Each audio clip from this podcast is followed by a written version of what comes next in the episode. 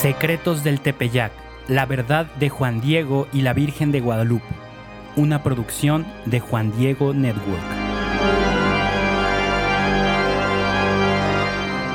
Una de las características que han acompañado a la Iglesia a lo largo de muchos siglos es su clara estructura de autoridad. Solamente contemplando lo que se conoce como Iglesia militante, o sea, los que seguimos vivos en este mundo, como máxima autoridad tenemos al Papa. Él es el obispo de Roma y en su momento fue nombrado cardenal, siendo este el más alto título honorífico que puede conceder un papa. Luego tenemos al resto de obispos, que entre ellos algunos pueden ser nombrados arzobispos y o cardenales. Los obispos son la autoridad directa ante la que responden los sacerdotes diocesanos, o sea, los que pertenecen a una diócesis, que es un territorio delimitado geográficamente.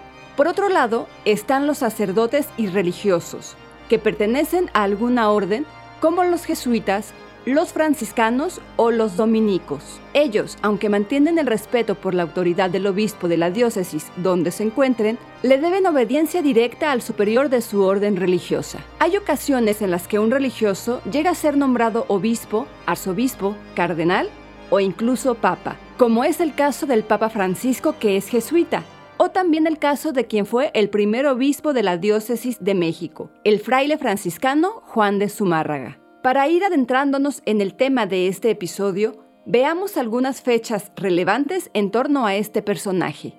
Llega Fray Juan de Zumárraga a México, estoy hablando de 1528. Te recuerdo que él fue nombrado por el rey el 12 de diciembre de 1527. Él llega a inicios de diciembre de 1528. Cuando el Papa lo aprueba como obispo es el 2 de septiembre de 1530. Te compartimos todo esto para que sea más fácil comprender el contexto de la idea que nos presenta hoy Monseñor Chávez. Fray Bernardino de Sagún, así lo dice su historia general, más o menos escrito en 1576, habla, pero está desconcertado, está desconcertado, porque ve él tantos peregrinos que llegan al santuario guadalupano. Y en, eh, en, su obra, Sagún escribe, ¿no será acaso esta imagen satánica? Tiene este sospechosismo. ¿Algún indígena tlacuilo, posiblemente el indio Marcos, pintó la imagen?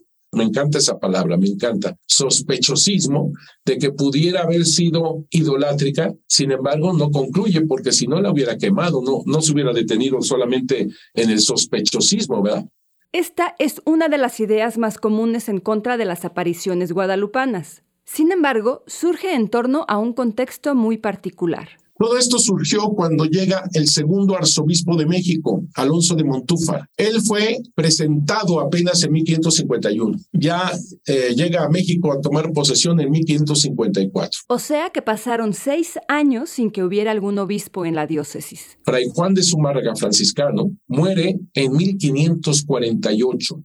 Pero la iglesia en la Nueva España no podía quedarse sin una autoridad máxima, así es que se tenía contemplada una solución que ya habían puesto en práctica antes de la llegada de Fray Juan de Zumárraga. Yo voy a, voy a decirlo tal cual. La vergüenza de que incluso se ha publicado en la misma Basílica de Guadalupe este tremendo error. Es un error, por no decir uno, horror, ¿verdad?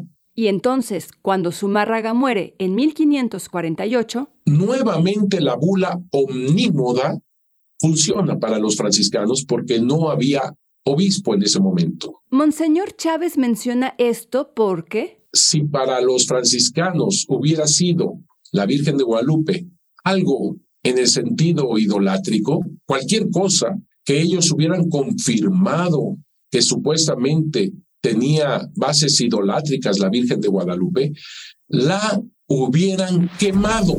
No tenían ninguna otra autoridad encima de ellos gracias a la bula omnímoda. Cuando llega el segundo arzobispo de México, es en 1554. Es decir, ellos tuvieron seis años nuevamente con la bula omnímoda, con todo el poder, cuando llega el segundo arzobispo. Como ya lo mencionó Monseñor, todo esto comienza con la llegada del segundo arzobispo de México, Alonso de Montúfar. que te dije que era dominico, encargado de la Inquisición. Los dominicos estaban en España y él había ayudado en España, este segundo arzobispo de México, Alonso de Montúfar, había ayudado a la Inquisición en España. Y por esos mismos antecedentes, tampoco la idea de que él rechazara la imagen guadalupana se sostiene de manera lógica si Montúfar hubiera llegado y hubiera visto algo de idolátrico en la Virgen de Guadalupe, la quema, la destruye inmediatamente, como también era su estilo. Así era el estilo de, de Montúfar, como los franciscanos, siempre sospechando de todo, a ver dónde hay cosas idolátricas. Para aclarar estas ideas es necesario que le echemos un vistazo al rumbo que tomó la relación entre franciscanos, la orden que hasta ahora había tenido el control sobre los temas de la religión en Nueva España, y los dominicos, orden a la que pertenecía el nuevo arzobispo. Toma las riendas este señor. En 1555 presidió el primer concilio provincial mexicano. Ya te podrás imaginar cómo estaban los franciscanos ante esto. Un dominico ahora, y un dominico al hacer un concilio en 1555 quiere decir que va a poner orden, cuando ellos, los franciscanos, eran los que tenían prácticamente todo el orden de la iglesia. Y ese orden fue para ellos una bofetada para los franciscanos. Pero para Monseñor, ese coraje que tenían los franciscanos era culpa de ellos mismos. ¿Por qué? Porque fue a ellos a quienes les daban el que sean el segundo arzobispo de México. No quisieron los franciscanos porque les sonaba como eh, salir de esa vocación que ellos tenían de pobreza y comenzar a ser como obispo,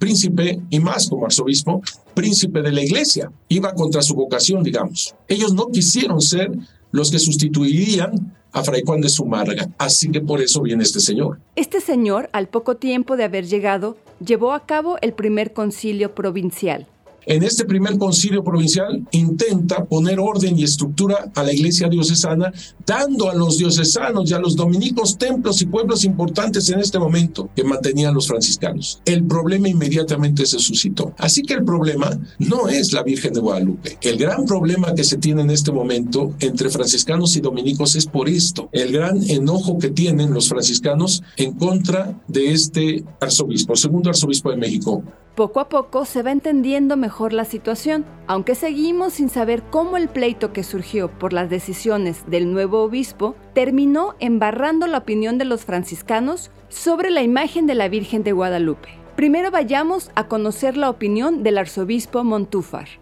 Tenemos conocimiento de esto por documentos que se hacen llegar a la corona desde la Nueva España. Aquí son las informaciones que ellos tienen que se dan a la corona de los problemas que ambos tienen y aprovechan el natalicio de María que se celebra el 8 de septiembre. Resulta que el domingo 6 de, septiembre predica el arzobispo de México Montúfar, un sermón precioso a María y él en ese sermón habla maravillas de la Virgen de Guadalupe. Así que este español llegó y se enamoró de la Virgen de Guadalupe y en su sermón del 8 del 6, perdón, del 6 de septiembre de 1556 habla maravillas de Guadalupe. Entonces viene la respuesta franciscana. El enojado prior de los franciscanos le toca predicar precisamente el martes 8 de septiembre y arremete en contra de la Virgen de Guadalupe, pero sobre todo en contra de Montúfar, el arzobispo. Y entre las cosas del prior franciscano culpando al arzobispo, dice ahí, dice porque era una pintura que había hecho Marcos Pintor, indio pintor. Un pleito lamentable entre dos grandes órdenes al servicio de la iglesia. Te podrás imaginar peleándose las dos grandes figuras de iglesia en el Nuevo Mundo. Los franciscanos, por un lado, que eran los que tenían, quieras o no, el dominio de la evangelización en México, y el dominico, arzobispo de México, imagínate tú. Pero ¿con quién se fue a pelear el franciscano? Con el arzobispo, que además venía de la Inquisición en España, que era abogado, que sabía hacer todos estos tipos de juicios. Una situación vergonzosa pero que nos dejó documentos que son de una riqueza histórica invaluable. Y entonces surgen las informaciones de 1666 cuando este señor le pone un juicio a este fray Francisco de Bustamante que se llama y esto inicia el 9 de septiembre, o sea, al siguiente día, 9 de septiembre de 1556. Gracias a este juicio nosotros tenemos testimonio precisamente de cómo se veneraba a la Virgen de Guadalupe, no solamente los los indígenas, sino también los españoles. Aquí el punto es esto, el arzobispo que habla maravillas de la Virgen de Guadalupe también se defiende y forma parte de este juicio. Como podemos ver, de ahí viene pues aquello de que quizás la Virgen de Guadalupe hubiera sido pintada por el indio Marcos. Pero en realidad esto viene del enojo, del enfurecimiento de Fray eh, Francisco Bustamante y en toda la carta contesta el arzobispo, como en esta segunda parte, en donde dice que el concilio, que en la pregunta se declara se había prohibido y puesto pena de excomunión a quien predicase milagro falso o incierto. En otras palabras, dice el arzobispo defendiéndose. ¿Cómo voy a mentir, a engañar, a hacer un fraude cuando en el concilio se expresa la excomunión? O sea, yo, me, yo mismo estaría metiéndome en la excomunión si hiciera algo semejante, defendiéndose diciendo que eso no es verdad. Y el obispo Montúfar no se queda con su propia defensa, sino que nos regala un hermoso testimonio. Pero en todo esto, lo que se sustenta muy fuerte, este testigo no poco se ha maravillado por haber visto muchas viejas y doncellas ir a pie con sus bordones en las manos, en mucha cantidad a visitar la dicha imagen. Y en todos estos documentos se habla de la tremenda conversión de la Virgen de Guadalupe en el corazón de los españoles. ¿Cómo es posible que hay tantas devociones marianas en todo México, pero vienen aquí al Tepeyac? Y le sale el sospechosismo a un fraile, Fray Bernardino de Sagún del siglo XVI, quien dice, ¿no será acaso esta imagen satánica? Así le dijo a la Virgen de Guadalupe. Todo porque el pobre no entendía y seguimos sin entender, ¿eh? Seguimos sin entender. ¿Qué tiene esta devoción como para atraer a millones y millones y millones de esa manera? Así es. El efecto guadalupano en la vida de los indígenas y de los españoles en Nueva España era incomprensible en ese entonces y lo sigue siendo ahora. A pesar de eso, para Monseñor Chávez quedan más que claras dos cosas en este tema. Por un lado, por eso cuando alguien a mí me dice que la Virgen de Guadalupe surgió de una idolatría que se veneraba en el cerro del Tepeyac y que la disfrazaron como, como María, como la, como la Madre de Dios, convirtiéndola supuestamente en Guadalupe y con eso mentirle a los indígenas para que entraran a la iglesia católica, eso es totalmente falso, no se crean esa, eso es totalmente falso, totalmente falso. Los misioneros venían a destruir cualquier idolatría porque para ellos era Satanás y era exactamente lo que ellos procuraban salvar el alma de los indígenas con el bautizo. Así que toda idolatría la querían destruir, por supuesto. Eso tenemos que tener muy, muy, muy en cuenta. Y por el otro lado, ninguna prédica, ningún sacerdote, nadie puede atraer a este cúmulo de gente con esta devoción, con esta fe. No se puede. Es una cosa que, miren, todavía, verdad que estoy todavía muy emocionado de todo lo que se vivió y vivimos, porque yo creo que todos de alguna forma vivimos esta experiencia de las apariciones de la Virgen de Guadalupe. En el siguiente episodio, Monseñor Chávez abordará tres mitos sobre las imágenes guadalupanas, que fue un invento narrativo, que trajeron la imagen desde España y que realmente no se llama Guadalupe. Y como es habitual con él, todo lo que nos comparta será de la mano de los documentos que lo respalden. Así es que no te lo vayas a perder. Escúchalo en tu plataforma favorita. Síguenos en las redes sociales para que te enteres en cuanto salga el nuevo episodio y recuerda compartir este episodio en tus redes y en tus chats de WhatsApp para que más gente conozca esta historia. Yo soy Angie Romo y esto es Secretos del Tepeyac, la verdad de Juan Diego y la Virgen de Guadalupe. Secretos del Tepeyac, la verdad de Juan Diego y la Virgen de Guadalupe es una producción de Juan Diego Network en colaboración con el Instituto Superior de Estudios Guadalupanos, con la participación de Monseñor Eduardo Chávez, doctor en Historia de la Iglesia y postulador de la causa para la canonización de San Juan Diego, con la narración de Angie Romo. La edición de audio está a cargo de Gerardo Carrillo en 9 y media estudios. El diseño sonoro es de Gerardo Carrillo y Manu Casten. Investigación, guion, producción y dirección a cargo de Manu Casten. Nuestro asesor de investigación es el padre Pablo Arce. Diseño de portada hecho por Alexa Casten. Estrategia de comunicación Carla Fierro y José Manuel de Urquidi.